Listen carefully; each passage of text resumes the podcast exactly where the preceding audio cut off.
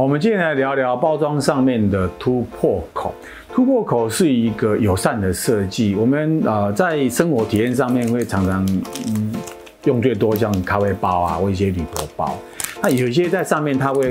扎一个三角切口，让我们知道从这个方向来撕，很方便的去啊开启里面的商品。好，那有些甚至于它没有切口，你要找了半天，那会去左右去试它。那这一些在啊我们生活上面虽然是一些小动作，如果是一个设计上，我们如果在这个地方做一些完善的话，可能会更好。像有的他就就会做一些友善的提示，上面画一些虚线，然后甚至有人画一些剪刀，那这个就是一个温馨的提示。那有些包装上面你可以看到，它一撕就撕破，甚至于左撕右撕都可以把它撕断的话，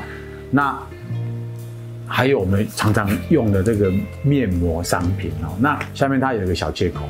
小切口你一切它的话，就是很容易跟方便整张拿出面膜，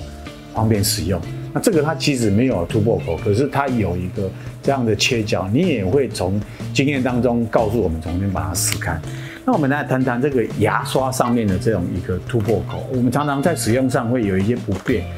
那也许它是一个属于个人用的一个商品，在货架上面，希望有点保护，不要让人家轻易的去破坏它。可是保护的过程当中，虽然要顾及到，可是消费者在使用的时候，往往它